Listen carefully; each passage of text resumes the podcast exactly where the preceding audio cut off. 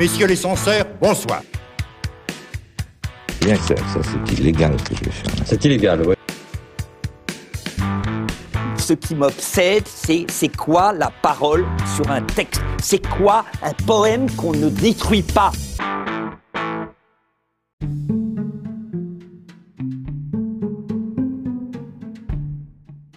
Salut à tous, salut Ibra. Salut Geoffrey, ça va? Bah, ça va très bien, je te remercie. Bien soyez les bienvenus dans ce quatrième épisode de la télécommande, votre podcast qui parle de médias. Je le rappelle, à chaque épisode, on décrypte soit un fait politique, une actualité, un phénomène de société à travers le prisme de la télévision.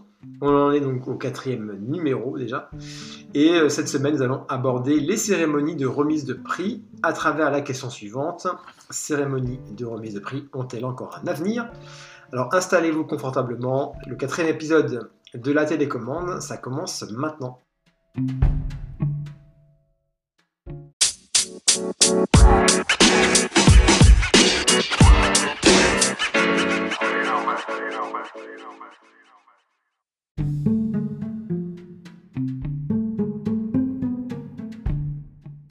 Alors pour commencer, on propose un petit rappel des faits. On doit rappeler qu'à la 47e cérémonie des Césars a été diffusée, c'était le vendredi 25 février sur ça. Canal+. Mhm. Une nouvelle fois, euh, les audiences sont plutôt mauvaises, elles sont au plus bas depuis presque 10 ans, Oui. malgré un travail effectué euh, pour euh, tenter d'oublier la cérémonie mouvementée de l'année dernière. Alors on se pose une question, la question de l'utilité de ce genre de cérémonie, hein, euh, que ce soit en France ou au- aux États-Unis. C'est une vraie question.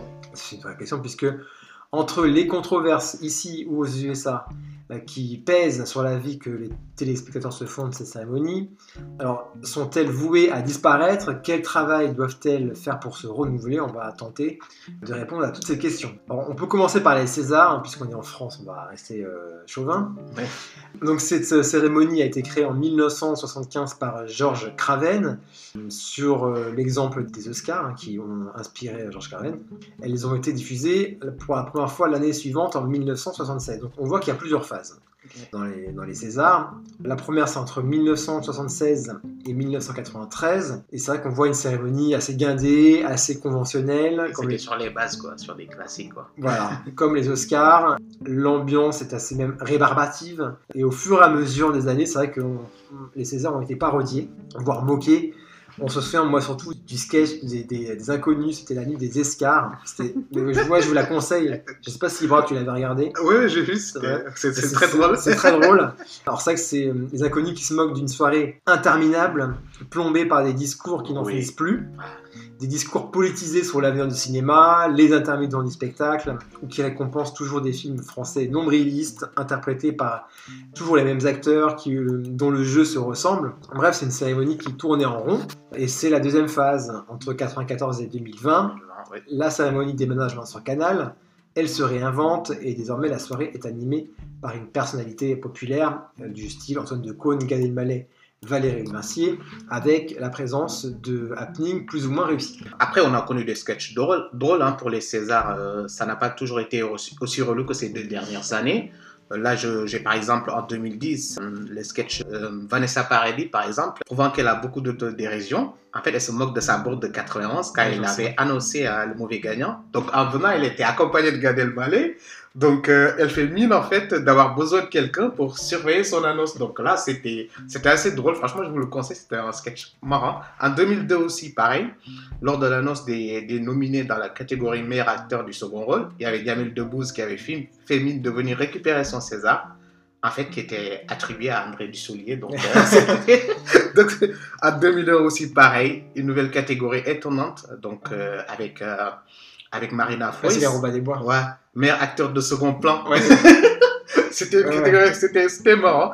Alors si on revient à 2020, c'est la troisième phase, c'est le soulèvement à l'instar des Oscars. Alors les Césars sont ciblés surtout pour leur manque de diversité. Le 3 février 2020, l'Académie des Césars annonce la démission collective de ce conseil d'administration et promet le renouvellement complet de ce dernier. Ce qui a expliqué le soulèvement, c'est euh, le moment où le cinéma français euh, était, ou en tout cas est traversé par des sujets de société. Donc c'était rendre plus visibles les minorités au cinéma, mettre en place l'égalité femmes-hommes. Sur tous ces dossiers, l'Académie est à, à la traîne, on le sait, puisque le collège de, de votants, c'était 4000 professionnels du cinéma qui votent pour attribuer les récompenses. Donc ce collège, ça compte 65% d'hommes et 35% de Ah, femmes. Le ratio, quoi. Et l'Assemblée générale, composée de 47 membres, n'est guère renouvelée ces dernières années. Elle rassemble surtout des membres de, euh, de droit euh, ayant obtenu un Oscar le passé, auquel s'ajoutent 13 personnalités choisies pour leur contribution au cinéma. Ah, il y avait en plus les 12 nominations pour le film J'accuse, ça c'était Oui. en 2020, de Ouais. Roman Polanski, qui est accusé de viol par plusieurs femmes. Mm. Et ça, ça a envenimé le climat. Ça se comprend, oui. Ouais. Déjà, euh, en Ouais. 2018, oui, euh, euh, donc il y avait le collectif qui avait un peu évolué, constitué de professionnels du cinéma. Donc, publie une étude qui révèle que plus de 4 nommés sur 5 sont des hommes et que Tony Marshall est la seule femme à avoir reçu Ouais. le César euh, de la meilleure réalisation, c'est ça? Ouais. Ouais. Euh, moi, je me rappelle toujours hein, de lorsque la comédienne euh, Kate Blanchett déclare que le cinéma est un milieu d'hommes. En fait, elle utilise subtilement Elle a une, périphrase pour signifier que le cinéma est un milieu de mâles blancs. De fait, seule euh, l'instauration des quotas permettrait ainsi une digne égalité de traitement entre les professionnels du secteur cinématographique. Il y avait l'ancien ministre de la Culture française, Françoise Nissen, Ouais. Qui était favorable aux quotas pour assurer la parité entre femmes et hommes. Après, moi, je suis pas trop pro-quota Mm. parce que je me dis que en fait, ça profite aussi à une élite de la part euh, des femmes et même des, euh, des, des- des minorités parce qu'en fait, ça n'ouvre pas vraiment euh, à, une- à une population qui Mm. n'aurait pas accès. Ça reste, ça reste élitiste quand même, même si, si on procède au quota. Alors là, ça, c'était les Césars. Après, donc, les Oscars, c'est aussi, euh, ils sont aussi décriés pour leur manque de diversité. Bah ouais. Alors c'est Lampas qui, euh, qui organise les- la cérémonie, Mm. euh, qui est souvent fustigé Mm. dans la presse pour son manque de diversité. Alors ça c'était en 2012. Le Los Angeles Times qui a publié une étude sur une liste de 5765 votants gardés secrètes. Mm. Alors ça révélait que 94% d'entre eux sont blancs, contre 2% de noirs et autant d'hispaniques. 77% sont des hommes et 54% ont plus de 60 ans. Alors, donc, en 2016, l'Académie euh, fait l'objet de vives controverses lors de l'annonce des nominations pour la 88e cérémonie, Oui. puisque la presse note que pour la seconde année consécutive, les 20 acteurs cités dans les quatre catégories d'interprétation sont blancs. Plusieurs personnalités avaient annoncé leur euh, boycott et il y avait le, hashtag euh, Oscar so white. Ouais. Donc l'Académie même, a- décide euh, de modifier ses conditions d'adhésion et promet de doubler d'ici dans- c'était d'ici 2020 le nombre de femmes et de personnes non blanches. Ah bah oui, bah oui, c'est euh, normal parce qu'à un moment donné, il faut, un peu changer les, choses. Après, euh, moi je dirais que euh, y a eu des améliorations aussi, euh, même si l'industrie du cinéma euh, américain fait, l'objet de critiques euh, pour son manque d'inclu- euh, d'inclusivité. Euh, moi, j'ai une étude en fait euh, réalisée par, euh, par, par une chercheuse qui s'appelle Stacy Smith, en fait, qui, qui se rend compte qu'en qu'en 2019, il y, a eu, il y a eu beaucoup d'améliorations dans le cadre du cinéma, bien qu'il reste encore beaucoup à faire. Cette étude amorcée par, euh, par Madame Smith, en fait, chercheur à l'université d'Annenberg en Californie, offre un aperçu de la répartition par sexe et par genre des personnages principaux et, des, et secondaires dans les films. En fait, l'étude s'est axée plus précisément sur plus de 13 000 œuvres sorties sur les 13 dernières années, tout en mettant l'accent sur les 100 plus gros succès au, Mm. au box-office. Et selon les données recueillies par, euh, par la chercheuse, en fait, pour l'année 2019, 43 des 100 ayant le mieux fonctionné ont mis en lumière des personnages principaux féminins. Le plus haut niveau en 13 ans contre 20 sur 100 en 2007. On compte également un total de 31 films, toujours sur les 100 meilleurs au box-office, qui mettent en scène des personnes de couleur dans des rôles principaux, contre 27 l'année précédente et 13 en 2007. Donc ça évolue. euh, on voit que ça bouge. On Ouais. commence à voir. Ouais, on commence euh, à voir et il faut aller dans ce sens. Alors que le nombre de films mettant en vedette des femmes continue d'augmenter, il est aussi essentiel que Mm. les femmes aient l'occasion de raconter ces histoires, ainsi que celles qui ont un rôle euh, principal masculin. Mais à part euh, Jane Campion ou euh, Ouais. euh, Il faut, il faut de plus en plus de réalisatrices. Bah oui, il n'y a pas beaucoup en fait. Parce que l'histoire, c'est bien que- qu'elles jouent le rôle, les Mm. femmes ou les minorités, mais il faut que ça soit aussi Bien sûr. raconté par, par des femmes et des minorités. Donc, l'étude toujours, hein, presque seuls 12 des films les plus populaires en 2019 ont été réalisés par des femmes.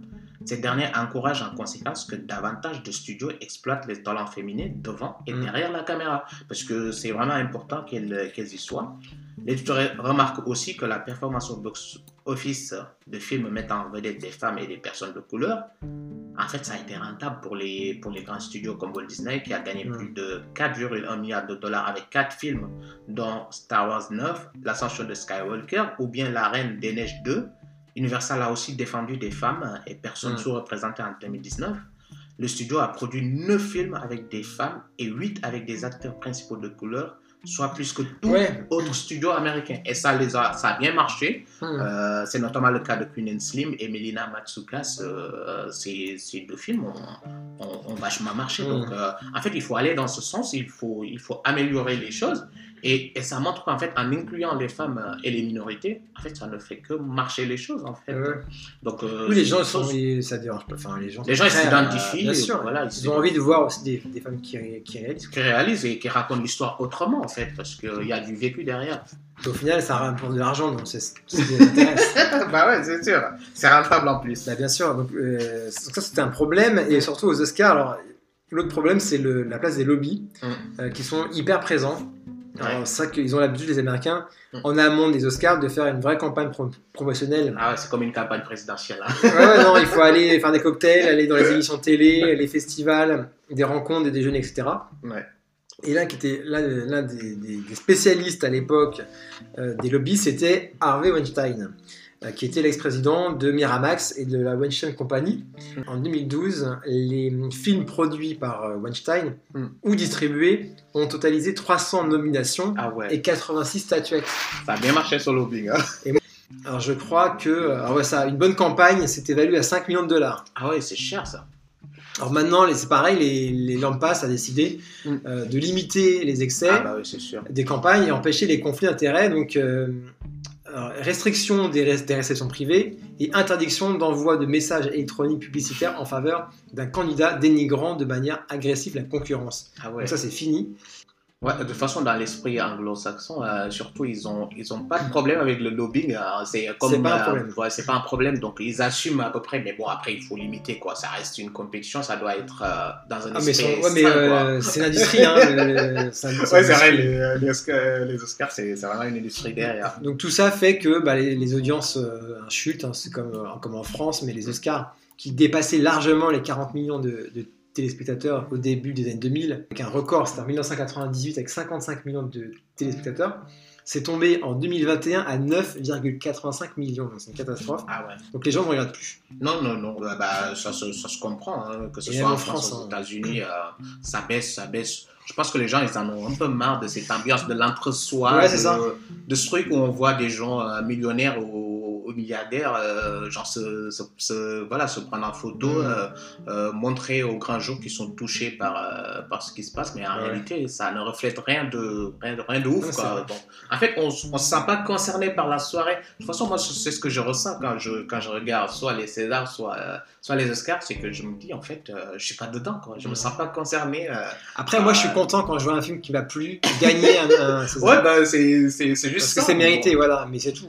Euh, on voit déjà qu'il y a, de la part des organisateurs, euh, un renouveau déjà dans, dans la représentation des votants, ce qui est important.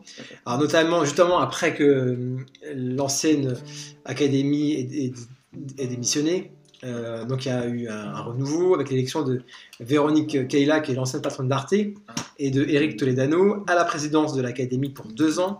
Les statuts ont été modifiés pour supprimer les membres de droit dont faisait partie Roman Polanski et qui siégeait d'office à l'Assemblée de, de- de l'Académie. Et 500 nouveaux membres, mais à majorité masculine, ont aussi rejoint les rangs des votants. Et il y a également des binômes paritaires qui ont été élus pour représenter chacun des métiers du cinéma. Donc ça, c'est une première chose. Il faut re- représenter la jeunesse également, la diversité. Oui. Maintenant qu'on voit cette jeunesse et cette diversité à l'écran, c'est important de la voir maintenant euh, dans les, les votants et ceux qui vont recevoir des Césars. Et puis encore, il manque encore certains films. Surtout rétablir la place de la comédie. Parce que moi, s'il y a quelque chose qui marche dans le cinéma français, franchement, c'est la comédie. Quoi. Bien Moi, je vais au cinéma, euh, je préfère les films comiques, hein, euh, largement. Ouais, bah ouais, moi aussi.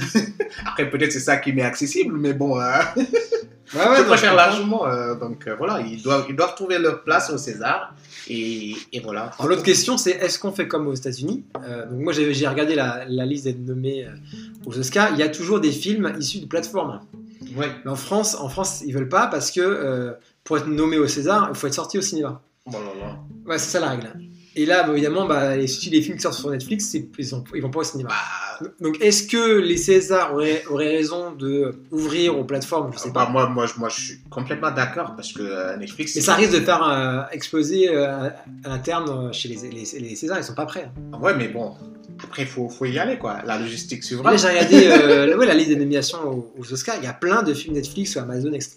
Bah ouais, non, mais euh, c'est normal. Et à un moment donné, il faut, il faut, il faut changer les choses. Netflix euh, occupe une part réelle euh, actuellement dans la production, dans le cinéma. Bah, Il y a des grands cinéastes en plus qui vont qui maintenant sur travaillent avec Netflix. hein. Netflix. Bah ouais, ils signent des contrats d'exclusivité. Scorsese, là en France il y a Jean-Pierre Jeunet Bah avec ouais. Big Bug.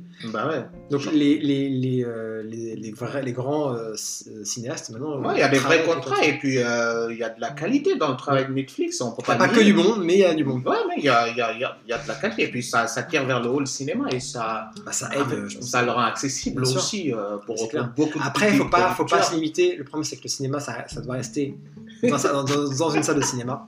Mais je le dis, je le répète. Ouais, je suis pas d'accord. euh. Mais c'est bien les plateformes. J'aime beaucoup les plateformes, mais le cinéma, c'est dans une salle de cinéma, quoi. Ouais.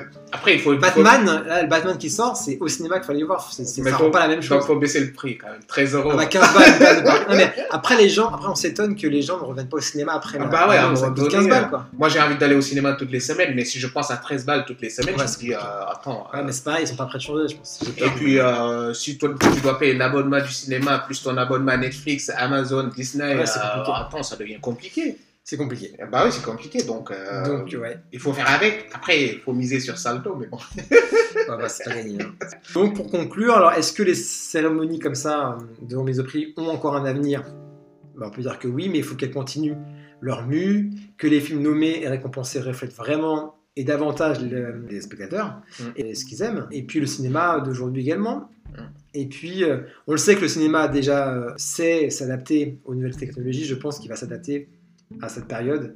Et puis, ça, ça va plus refléter euh, la, bah, la- la société, clairement. En tout cas, on est, on est sur la bonne voie. Il faut que ça continue comme ça. Eh ben voilà, c'est la, la fin. C'est la fin déjà de ce quatrième épisode. Euh, Merci, Bara. Merci Geoffrey, c'était un cool, plaisir. de comme nouveau. Merci de nous avoir suivis. J'espère que ça vous a plu, que ça vous a intéressé. On est également sur Instagram. Euh, c'est la télécommande, le podcast, notre compte. Et puis, n'hésitez pas à vous abonner, réagir, À commenter. à nous écouter. C'est à- vrai. Voilà, et à, nous, à noter nos émissions, à nous faire des ça. retours. On veut bien avoir des retours, euh, ça, ça, fait- ça nous permet de nous améliorer. C'est ça. Et on est euh, dispo sur toutes les plateformes. Donc, n'hésitez pas à foncer. Et on se retrouve très vite. À très vite.